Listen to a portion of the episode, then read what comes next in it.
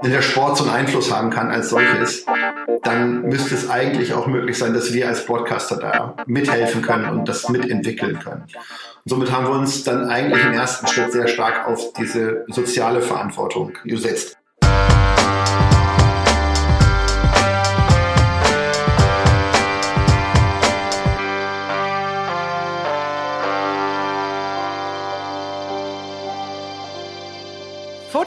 For Future. Meine Premiere als Host in der zweiten Staffel, Folge Nummer drei. Mein Name ist Laura Torra, den solltet ihr euch inzwischen gemerkt haben. Und ich freue mich heute tierisch, denn zu meiner Premiere habe ich mir keinen geringeren als meinen Chef ausgesucht. Ein herzliches Hallo an The Zone-Chef Thomas de. Hallo Thomas. Hallo Laura, guten Morgen. Thomas, du bist nicht nur Chef von The Zone Deutschland, sondern verantwortest auch die Schweiz und Österreich. Und weil The Zone so ein cooles, junges Unternehmen ist, duzen wir uns auch, obwohl ich deine Angestellte bin. Ne? So ist es, oder? Darauf hatten wir uns ganz geeinigt. Sicher, ganz sicher. Absolut. Wir versuchen ja in diesem Podcast, ähm, den wir für Viva Con Aqua machen, so ein bisschen der Frage nachzugehen, wie nachhaltig ist Fußball, wie kann Fußball nachhaltiger werden oder wie kann auch der Fußball eine soziale Verantwortung übernehmen. Da spielen Streamingdienste wie The Zone natürlich eine ganz, ganz große Rolle. Und dieser Frage werden wir versuchen heute nachzugehen. Wir wollen dich aber in erster Linie vielleicht auch erstmal als Fußballfan kennenlernen. Thomas, bist du Fußballfan? Ich bin ein Riesenfußballfan. Ich bin äh, 1974 habe ich das gemerkt. Da hat äh, Uli Hoeneß Johann Cruyff gefault und danach hat Johann Neskens den Elver gegen äh, Sepp Meyer verwandelt und ich saß vorm Fernseher direkt davor und habe gezittert und äh, mich nachher gefreut wie ein König, als dann Gerd Müller das 2-1 schoss und wir Weltmeister wurden. Das war mein erstes großes, wirklich großes Fußballerlebnis, Live-Sporterlebnis und seitdem ist es so. Seitdem bin ich da drin und ich, ich liebe es, ins Stadion zu gehen noch viel mehr als am Fernsehen zu verfolgen. Aber dann Live-Sport ist das, was ich seit Jahr und Tag äh, mit vollem Herzen mache. Hast du einen Lieblingsverein? Ich habe einen Lieblingsverein, das ist Concordia Ehofe. das ist ja fast so schlimm, wie wenn man Werder Bremen-Fan ist. Ne? Nein, das ist, das ist äh, da habe ich selber halt gespielt. Das ist, äh, war damals ein kleines 500-Mann-Örtchen. Mittlerweile ist es auch deutlich gewachsen im tiefen Ostfriesland.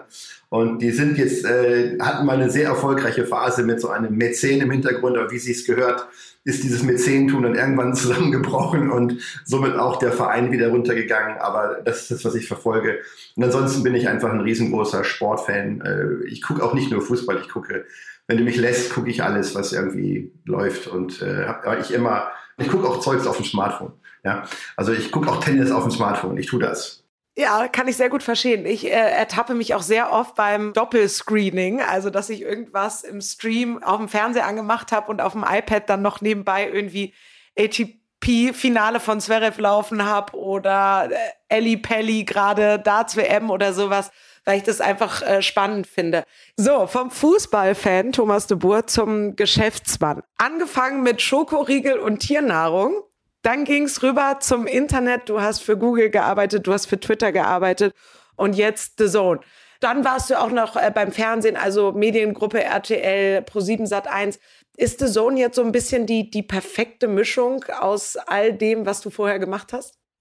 Ja, absolut. Also ich habe ja, dazu kommt ja noch die Sportbegeisterung und dieses Live-Sportbegeisterung. Also ich habe bei, bei Mars gelernt, wie man Marken macht und Marken aufzieht und äh, entsprechend auch dann solche Produkte wie Whiskas, also aber auch den Mars-Riegel, Snickers-Riegel entsprechend vermarktet. Bin dann in der RTL-Welt sehr stark ins, ins, wie wird Programm eigentlich gemacht, wie sieht so eine Show aus, wie kriegst du das aufgestellt, wie bringst du aber auch deinen Partner dazu, um entsprechend die, die, die kommerzielle Seite gut abzudecken.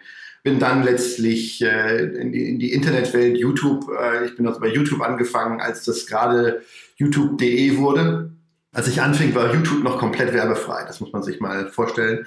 Anfang 2009. Hab da gelernt, dass dieses Video on Demand definitiv äh, groß werden muss. Das war relativ schnell klar. Die Nutzerzahlen waren so stark und gingen so hoch. Das musste groß werden. Hab dann mit Twitter das Live-Erlebnis. Twitter ist einfach live. Live-Information, das, was gerade passiert, dieses Live-Erlebnis sehr stark weiterentwickelt für mich, das zu, zu verstehen, wie das funktioniert und was da wichtig ist. Naja, und dann ist halt mit der Zone ist, ist live und ist Video, ist ein Broadcaster. und auch noch mein, mein Herzblut im Live-Sport. Insofern passt da viel zusammen. Mit welchen Zielen bist du angetreten? Als ich damals anfing, haben wir im Wesentlichen die internationalen Ligen gehabt, also die italienische, spanische, französische, damals auch noch die, die, die englische.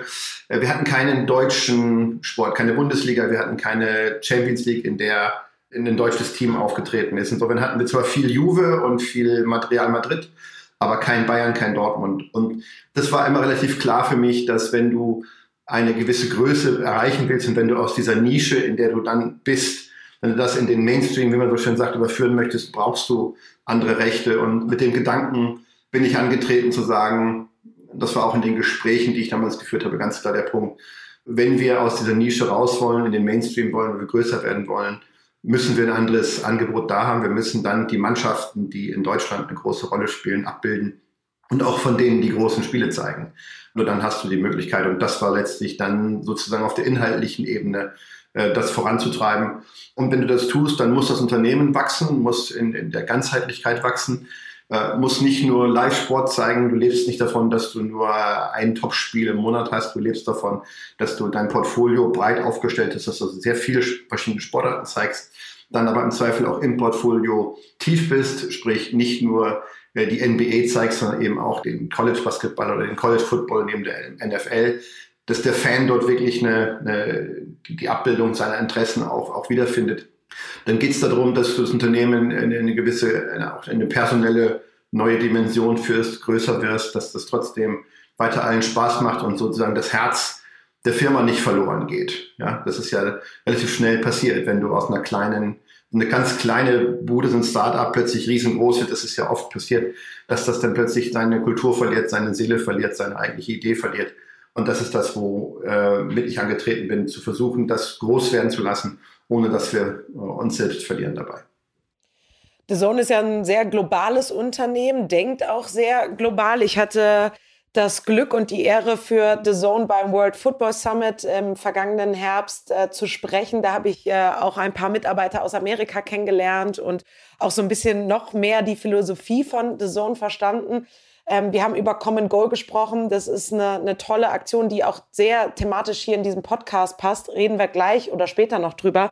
Ich finde es erstmal total spannend zu sehen, dass The Zone nicht nur global, sondern vor allem, deswegen sprechen wir heute auch mit dir, in Deutschland, Österreich und, und der Schweiz es geschafft hat, in einer sehr, sehr kurzen Zeit zu einem riesengroßen Sport-Streaming-Dienstleister zu werden, der auch wirklich stattfindet, der wirklich wahrgenommen wird. Und es hieß am Anfang immer so ein bisschen, The Zone, das ist ja dieses Netflix des Sports. Kannst du das eigentlich noch hören? Nein, ich glaube, es ist eine relativ einfache Beschreibung, um uns erstmal einzuordnen. Sprich, dass wir eine App sind, dass wir ein Streaming-Service sind und so weiter und so fort. Insofern passt es für jemanden, der uns gar nicht kennt, ist das wahrscheinlich die einfachste und schnellste äh, Art, das einzugrenzen. Da kann ich übrigens sagen, als ich zu euch gewechselt bin, hat mein Vater mich genau das gefragt und hat gesagt, ach, das ist doch dieses Netflix des Sports.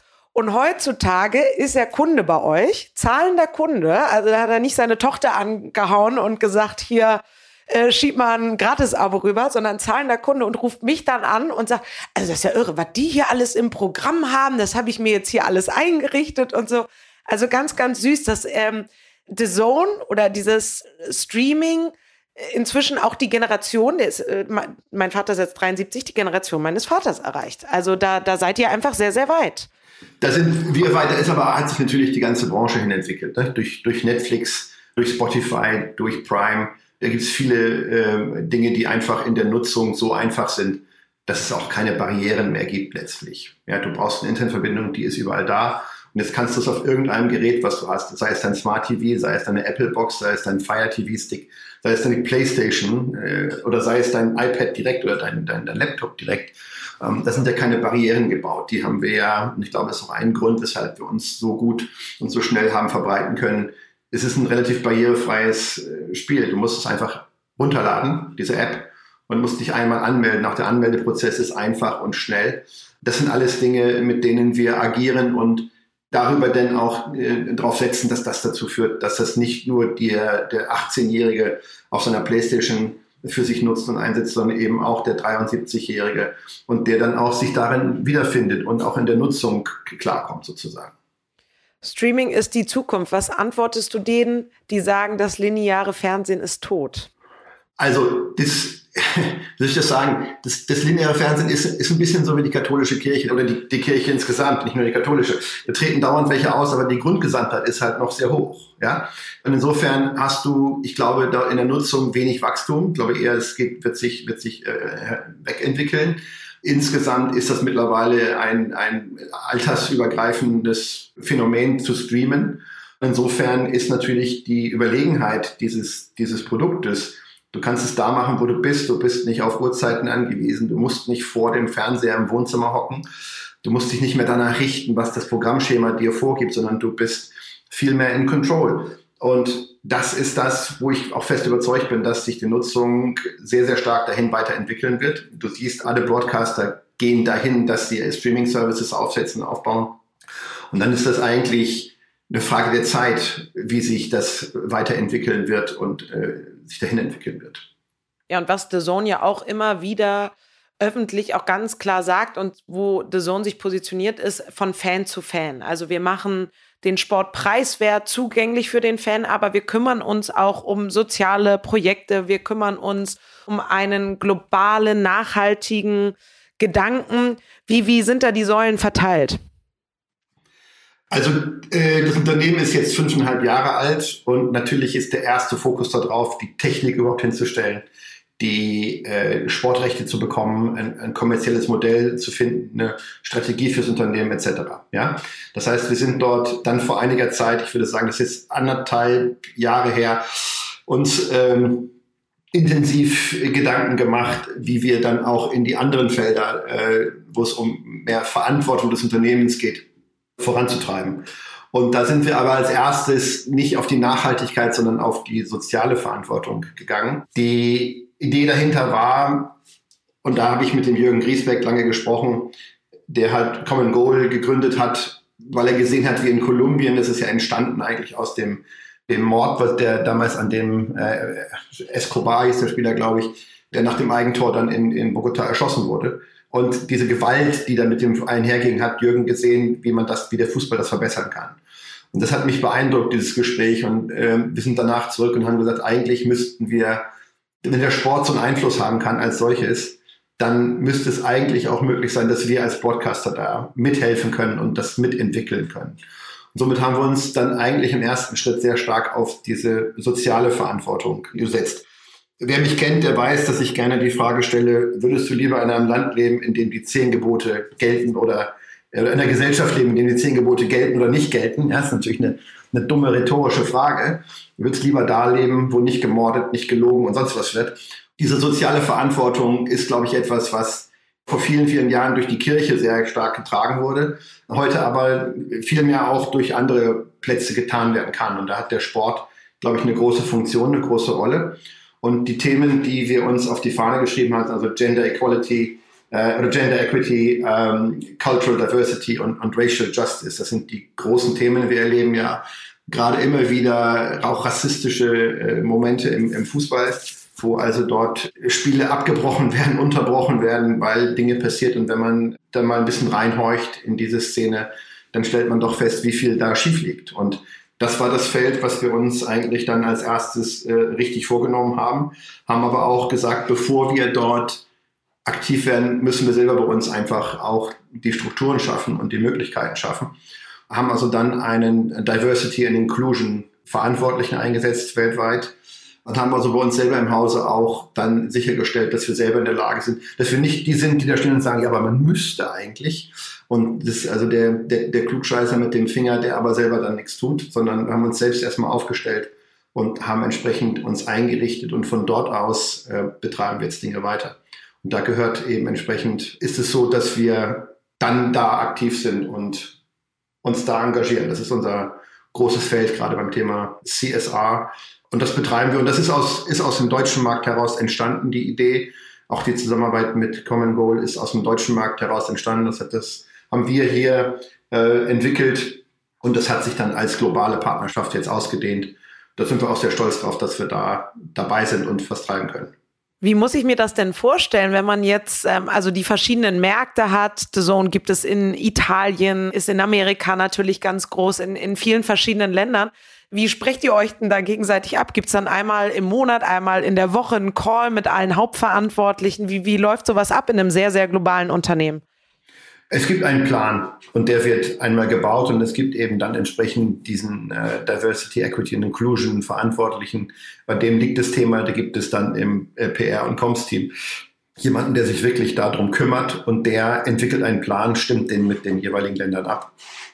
Und wenn das dann soweit gefixt ist, dann geht es um die Exekution und die passiert dann in jedem einzelnen Land für sich genommen. Bei anderen Streaming-Anbietern wie Netflix zum Beispiel gibt es immer den Kritikpunkt, ähm, dass Streaming nicht wirklich ökologisch nachhaltig sein kann oder noch nicht so weit ist. Wie sieht es da bei The Zone aus? Also natürlich ist es, der, die, ist es im Wesentlichen eine technische Frage. Also als äh, Unternehmen, glaube ich, auch da erlebst du ja mit wie wenig Leuten wir häufig vor Ort sind.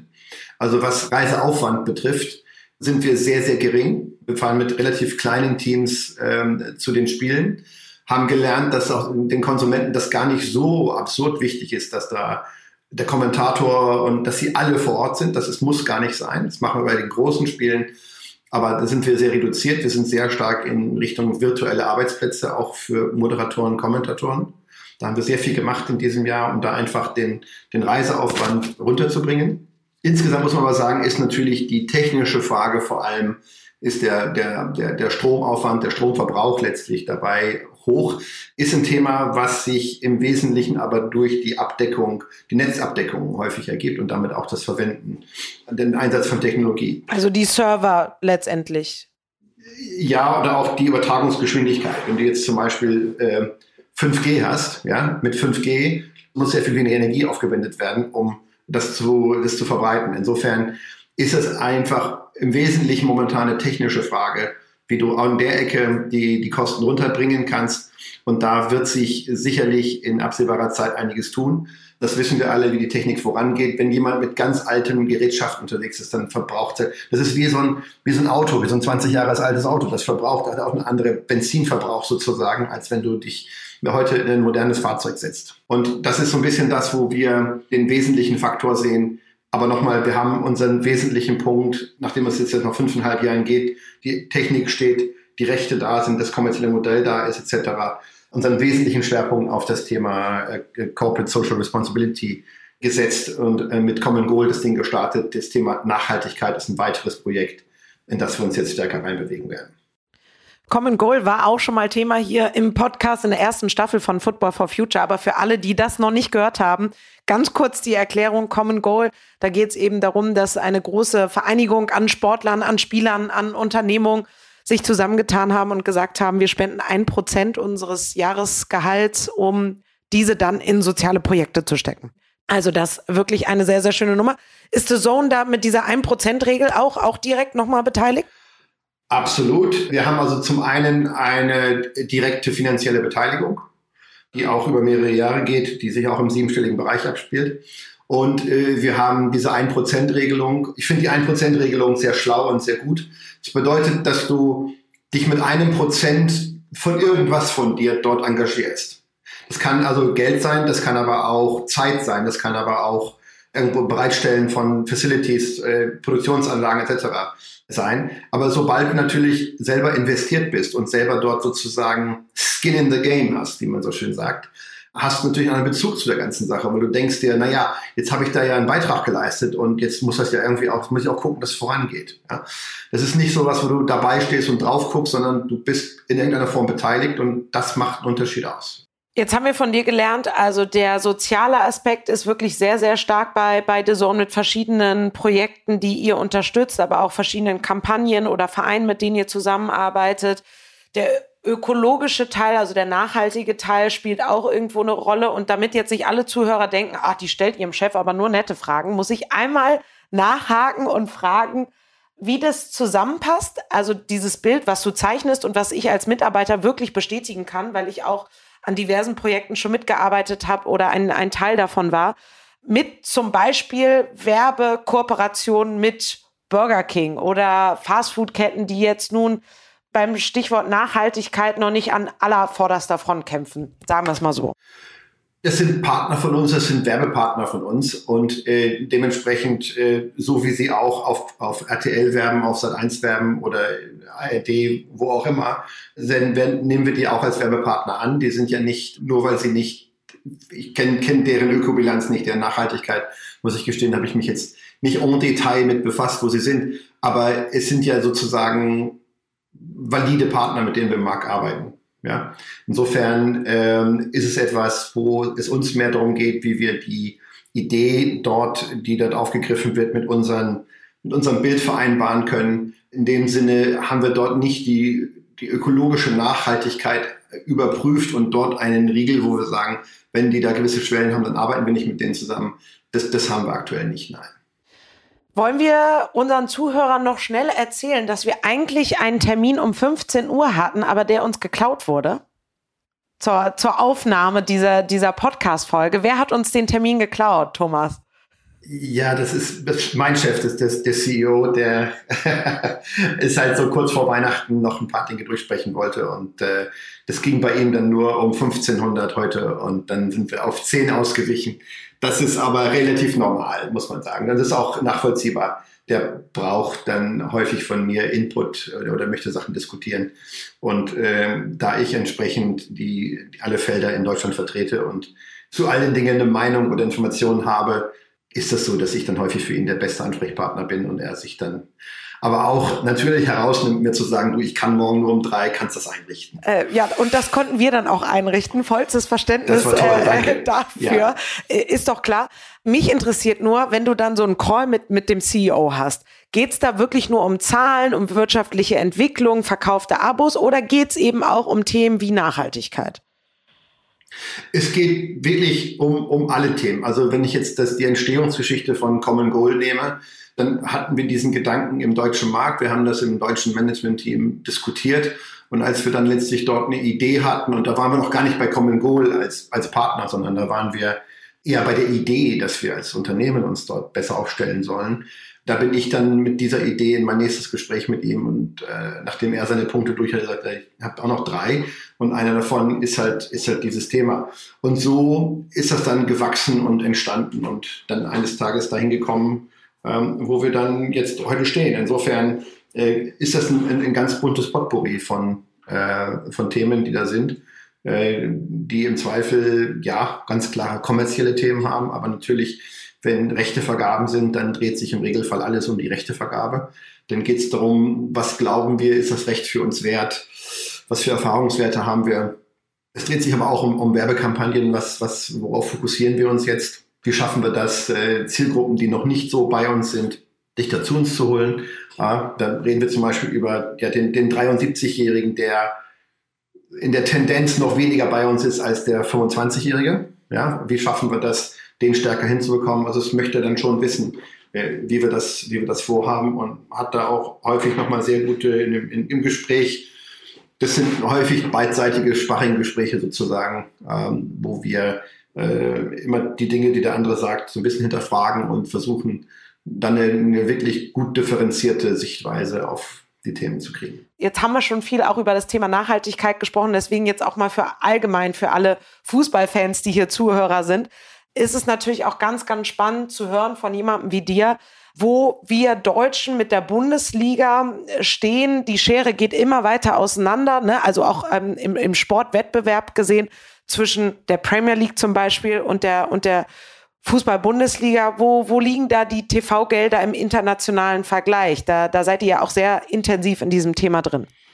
Man kann, glaube ich, als Faustregel ungefähr sagen, dass die, die Ligen in, in Spanien, die ist gerade äh, vergeben worden, da habe ich, wie gesagt, die, die Hälfte, die haben ja 20 Mannschaften in der Liga, die Hälfte der Spiele am Spieltag sind also fünf Spiele sind bei uns jetzt. Ähm, in Italien haben wir die ganze Serie A, in Deutschland haben wir entsprechend den Freitag und den Sonntag der Bundesliga. Diese drei Ligen sind so in einem gewissen Korridor in der Wertigkeit beisammen. Und die Premier League hebt sich einfach heraus. Ähm, da kann man schon davon ausgehen, dass es irgendwo im Rahmen des Doppelten äh, sich da abspielt. Vor allem aber unterscheidet sich das sehr stark. in den internationalen Erlösen. Die Premier League hat es wirklich geschafft, sich auf der Welt, die Clubs haben es geschafft, die Liga hat es geschafft, sich dort zu etablieren in, in vielen, vielen Märkten. Und äh, wenn man da in, nach, nach Asien geht, ist die Wahrscheinlichkeit hoch, dass da jemand ein, ein Manchester-Fan ist oder ein Liverpool-Fan ist oder ein Arsenal-Fan ist. Auch noch höher, dass er ein Real-Fan ist, etc., als zum Beispiel, dass er der Fan einer deutschen Mannschaft ist. Und das ist sicherlich ein, ein Riesenfaktor, der in England eine, eine große Rolle spielt. Also A, sind die TV-Rechte extrem äh, hoch gepreist und B sind ähm, dann eben auch in, im internationalen Vergleich die Ligen unglaublich stark aufgestellt. Das sind aber auch häufig dann Spieler, die aus diesen, diesen Regionen kommen, spielen dann in diesen Mannschaften eine große Rolle. Und das äh, triggert es natürlich auch. Aber wir wissen auch, dass es eine andere Finanzierungsform ist, dass dort häufig äh, eine ganz andere, ja, andere Wirtschaftskraft dahinter steckt und dann sich das auch entsprechend abbildet. Jetzt leben wir ja gerade auch in einer Situation, die für fast alle Unternehmen auf der Welt eine große Herausforderung äh, sind. Wie hat sich The Zone seit Pandemiebeginn aufgestellt und welche Auswirkungen habt ihr gespürt? Also zu Anfang natürlich eine gewaltige, weil wenn der Ball nicht rollt, man will immer denken, so ein Streaming-Service in der Pandemie ist doch super, alle sind zu Hause, ideale Welt ist es auch für Netflix. Äh, die müssen einfach ihre Bibliothek bereitstellen und die Menschen konsumieren. Äh, bei uns ist es der Live-Sport. Und wenn der Live-Sport nicht stattfindet wegen der Pandemie, dann äh, war es natürlich ein riesengroßes Problem. Das hat sich zum Glück relativ schnell, schneller als wir das zwischendurch befürchtet haben, wieder reguliert. Und es gab dann diese Geisterspiele. Und ich glaube, man hat jetzt schon gesehen, als die Stadien wieder sehr viel voller waren, was das einfach auch für eine andere Atmosphäre ist. Selbst wenn nur 15 oder 25.000 im Stadion sind. Ich war zweimal in, in München, einmal mit 15, einmal mit 25. Ich war aber auch mal zu einem solchen Geisterspiel in Köln, das Europa League Finale. Da waren wir, glaube ich, 500 Leute im Kölner Stadion. Da bist du lieber zu Hause, wenn ich ehrlich bin. Ja, da, weil da hörst du ja jeden husten und, und, und rufen. Das ist, äh, das war befremdlich im Stadion. Am Bildschirm finde ich es persönlich, ich habe es auch sehr viel lieber, wenn diese Fans da sind. Das rundet das Bild ab. Das ist auch zu Hause eine andere Atmosphäre, wenn dort Leben ist. Aber trotzdem geht es im Wesentlichen um das Spiel. Möchtest wissen, ob die Mannschaft jetzt gewinnt oder verliert. Und der Wettbewerb als solches, ich gucke es persönlich lieber, wenn Menschen im Stadion sind. Ich habe aber aus den Zahlen kann man das nicht ableiten dass man sagt, das ist jetzt, weil der Fan, es gab vor, einer, vor einiger Zeit mal so eine Auswertung, ob jetzt in den letzten Minuten weniger Tore fallen, weil ja immer die Heimmannschaft normalerweise dann nochmal nach vorne gepeitscht wird. Und du kannst es eigentlich an den Zahlen kaum festmachen. Ja, äh, aber die Zahlen sind das eine und das andere ist die Wahrnehmung und die Empfindung, die man dabei hat. Und für mich persönlich ist es so eine Sache, ich habe vor eingangs gesagt, ich, ich liebe Fußballstadien, aber vor allem, wenn sie voll sind. Und ich hoffe nichts mehr. Ich meine, klar, wir wünschen alle, dass die Pandemie schnell vorbeigeht und wir das möglichst schnell in den Griff bekommen, also dass sich äh, unser Leben wieder dahin entwickeln kann, dass wir Menschen treffen, dass wir in Fußballstadien gehen. Es ist nicht toll, aber es ist auch kein Genickbruch. Du hast äh, schon erwähnt, dass wir hier kurz vor Weihnachten aufzeichnen und dann mit diesem Podcast so im Januar live gehen. Und ähm, dann werden wir wahrscheinlich, sehr, sehr höchstwahrscheinlich, äh, ist bereits entschieden worden, die Geisterspiele auch wieder haben in der Fußball-Bundesliga. Und zwar an allen Stadien. Das war ja jetzt vor Weihnachten äh, je nach Bundesland ein bisschen unterschiedlich. Glaubst du, das schadet allgemein auch dem Fußball als Spiel, als solches? Werden die Menschen das Interesse verlieren? Oder sagt ihr, nein, ich denke eigentlich ganz andersrum. Wir haben jetzt als Streamingdienst genau diese Verantwortung, dann dem Fan den Fußball noch zugänglicher zu machen? Also ich glaube, letzteres tun wir schon so gut wir das können. Du erlebst jetzt selber auch von innen heraus, wie wir arbeiten, wie wir agieren, wie aber auch unsere, wie also deine Kollegen sozusagen auch inhaltlich aufgestellt sind. Die kommen häufig aus dem Sport, die kennen sich wirklich aus, die ähm, sind da wirklich dran und, und versuchen schon, das auch auf eine Art und Weise zu transportieren. Ja, also bis auf Sandro Wagner haben wirklich alle Ahnung vom Fußball.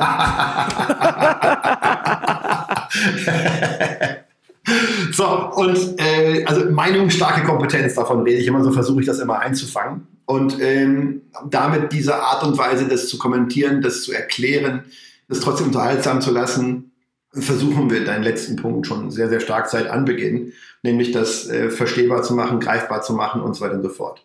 Die Frage hier ist, der erste Punkt, Schadet das? Ist das etwas, was, es, was letztlich das Interesse runternimmt? Das kann man eigentlich so kurzfristig gar nicht beantworten, weil dafür ist es noch nicht lang genug. Ja? Ähm, man kann da jetzt eine Meinung und eine Vermutung und eine, eine, Wahrnehmung äußern, die bei vielen aber dadurch geprägt ist, dass sie lieber ein volles, also auch bei mir lieber ein volles Stadion hätten als ein leeres. Ob das wirklich zu einer nachhaltigen Veränderung führt, weiß ich nicht.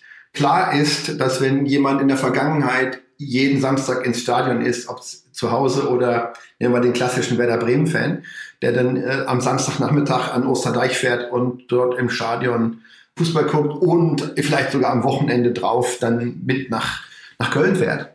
Der hat natürlich jetzt in einer Pandemie, wo die Spieler gar nicht rein darf ins Stadion, musste sich plötzlich überlegen, was mache ich jetzt mit dieser Zeit? Und das kann natürlich sein, dass der auf die Idee kommt, dass er ja auch mit seinen Kindern spielen könnte oder mit seiner Partnerin was unternimmt oder anfängt Tennis zu spielen. Ja? Und die Frage ist einfach, kommen von den 100 Prozent, die vorher ins Stadion gegangen sind und von den 100 Prozent, die mitgefahren sind zum Auswärtsspiel, kommen dann auch, wenn das wieder erlaubt ist, wieder 100 Prozent wieder zurück. Und das wird eigentlich die, die ganz große Frage sein. Was man hört aus den Vereinen ist, dass bei den Dauerkarten zum Beispiel, wenn man die ins Schachbrettmuster setzt, dann wollen Leute gar nicht wieder reinkommen, weil sie natürlich neben dem sitzen wollen, neben dem sie jetzt seit 10, 15, 20 Jahren hocken. Aber nichtsdestotrotz werden diese Karten, wenn sie in freien Verkauf gehen, von jemand anders gekauft und, und die Plätze sind besetzt. Also so war es jetzt, als die Stadien wieder voll waren. Es ist eine Riesenfrage, Laura, und es ist gar nicht, jetzt noch gar nicht zu beantworten, wenn ich ehrlich bin. Da muss man abwarten, was das tut. Ob die, aber die Kernfrage ist dabei, wenn du das mal andersrum beantworten willst, ich glaube, die Kernfrage ist, wie die Vereine sich dazu aufstellen und wie die auch äh, damit umgehen. Du wirst sicherlich einem zehnjährigen Jungen, der nicht Fußball spielen darf wegen der Pandemie, schwerlich erklären können, dass die da aber alle das dürfen. Ja. Und da ist, glaube ich, Demut angesagt und da ist, glaube ich, ein hohes Bewusstsein auf Seiten der, der, der Clubs und der Verantwortlichen gefragt, dass man da diese Nähe zu den Menschen äh, nicht verliert. Weil wenn man sich da nur herausnimmt und was anderes baut, wird es schwierig, das für den Zehnjährigen nachvollziehbar zu lassen, warum er jetzt nicht im Verein spielen darf. Ja? Und da liegt, glaube ich, viel, viel Potenzial für den Fußball insgesamt, ähm, da eine, eine, ja, sich sehr darauf zu fokussieren, wie man bei den Menschen bleibt und auch dieses, dieses Verbundenheitsgefühl weiter aufrechtzuerhalten. Eine Herausforderung, die die Vereine alle haben, die der, nicht nur der Fußball, der Sport insgesamt haben, ist, wenn wir mal einfach 20 Jahre zurückgehen, da hast du Fußball geguckt und du hast Fußball geguckt. Also bei uns zu Hause durftest du meinen Vater quasi nicht ansprechen, wenn Fußball geguckt hast, weil das war schon eine ultimative Störung. Ja, das, das, das war also fast eigentlich nicht, nicht erlaubt. Heute gucken Leute Fußball und sind nebenbei mit ihrem, auf ihrem Smartphone, auf ihrem iPad, sind in irgendwelchen Chats spielen Spiele, gucken sich noch eine Serie an und sind nur noch bei dem Spiel, wenn ein Tor fällt sozusagen. Und das ist schon eine Veränderung. Also ist dann eher, Fußball gucken eher Teil eines Entertainment-Paketes und nicht etwas Solitäres, was ich, eh, das Fußball spricht mich nicht an. Ich mache jetzt hier die Rollos runter, der Raum ist dunkel, bitte nicht ansprechen für die nächsten zwei Stunden. Ich muss mich hier mit den Vorberichten und so weiter konzentrieren. Wenn das weiter wegbröselt und das eher ein, ein Teil des, des Entertainment-Paketes wird, ist die Bedeutung des Fußballs nicht mehr da, wo sie mal war. Und das ist etwas, wo sicherlich der Fußball insgesamt drauf schauen muss. Große, große Verantwortung, die alle in diesem Sportbusiness tragen. Nicht nur die Vereine, das hast du angesprochen, sondern eben auch ein Unternehmen wie The Zone. Und ähm, ich möchte mich an dieser Stelle natürlich nochmal bei meinem Experten und Kollegen Sandro Wagner entschuldigen. Das war natürlich nur ein Spaß. Ich äh, genieße die Zusammenarbeit mit Sandro ähm, sehr. Ich äh, finde, ich bin ja nun, wie gesagt, seit einem halben Jahr auch Mitglied ähm, des The Zone Teams, dass ihr da ein besonders gutes Händchen für Inhalte, für Content auf allen möglichen Plattformen, also auch ähm, im, im Social Web aber eben auch auf der Streaming-Plattform und äh, habt und ähm, genieße das sehr, Teil dieses Teams zu sein. Also, Sandro, du bist ein super Experte. Es macht sehr viel Spaß, mit dir zusammenzuarbeiten. Es ist wirklich großartig, wenn ich das noch kurz kommentieren darf. Da sitzt natürlich ein, ein Team dahinter, was dann äh, entscheidet, wer da nun diejenigen sind. Und ähm, es passiert immer wieder, dass ich da hocke und sage, pff, ich wäre jetzt gar nicht auf den Namen gekommen. Und dann machen wir das aber trotzdem, weil die das viel besser wissen als ich und ich dann ein Riesenvertrauen habe, dass die es auch wirklich besser können als ich und viel, viel, viel mehr Ahnung haben. Und es hat bislang wirklich mit einer unfassbaren Quote haben die recht Wirklich, die haben wirklich recht. Mit allem, was sie tun, auch die Idee, im, äh, für den Football die Endzone zu machen, also nicht die Red Zone, sondern die Endzone, eine deutsche Red Zone zu machen, eine deutsche Konferenz draufzulegen, mit unglaublicher Energie getrieben aus dem Team heraus. Die Idee kam von da, die Umsetzung kommt von da, da ist Herz drin, da ist Leidenschaft drin. Und dann ist auch das Feedback vom Konsumenten da, vom Fan da, die sagen, boah, toll, wir haben eine deutsche Endzone, eine deutsche Red. Total klasse. Und es ist einfach ein unfassbar starkes Team dahinter, die das, die ihren Job richtig können und die auch verstanden haben, wie, wie der Zone funktioniert und wie, wie wir Sachen anders machen als die anderen. Insofern, ja, Riesenkompliment. Absolut, kann ich nur bestätigen. Und auch das passt wieder. Ich sage ja, wir sind ein Perfect Match heute. Denn eigentlich ist meine Abschlussfrage nur noch, du bist ja sozusagen der Cheftrainer der deutschen The Zone-Mannschaft oder des äh, deutschsprachigen The Zone-Teams. Ähm, was wünschst du dir für die Zukunft des Unternehmens und auch für die Zukunft des Fußballs? Also für, den, für die Zukunft des Unternehmens wünsche ich mir, dass wir das, was wir tun, sehr konsequent weiter betreiben. Äh, wünschen mir sehr, dass wir auch in anderen Märkten äh, die Position weiter verstärken, uns weiter ausbauen ähm, und dann das erreichen, was ich vorhin beschrieben habe, nämlich wirklich ein globaler Sportanbieter, der eigentlich äh, ja, mit keinem mehr vergleichbar ist und der sich die einzigartige Position da erarbeitet. Für den Fußball wünsche ich mir äh, große Schlachten. Wir haben äh, als Bremen-Fan, äh, könnte ich jetzt Spiele rausholen, wo die wo Werder Bremen mit Bayern München um die Meisterschaft äh, gekämpft hat und ein Herr Kutzok mal einen Elver, der Bremen zur Meisterschaft geschossen hätte, an den, an den, an den Pfosten geknallt hat.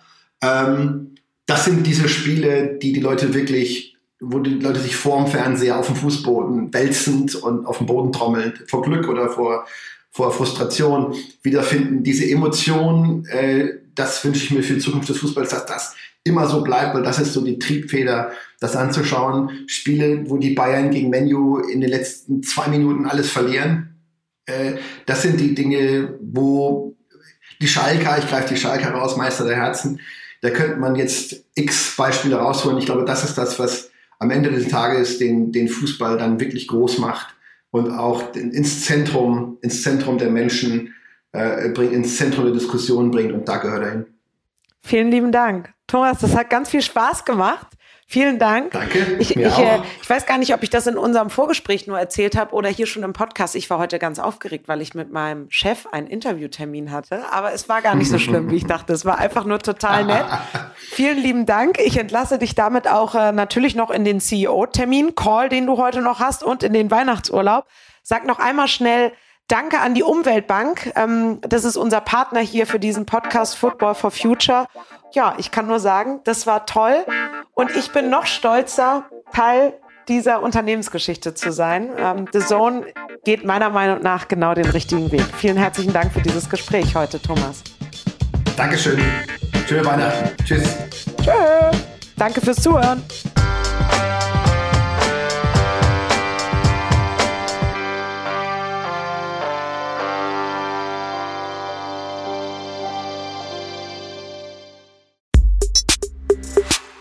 Football for Future ist eine Produktion von Viva Aqua mit freundlicher Unterstützung von der Umweltbank und Maniac Studios.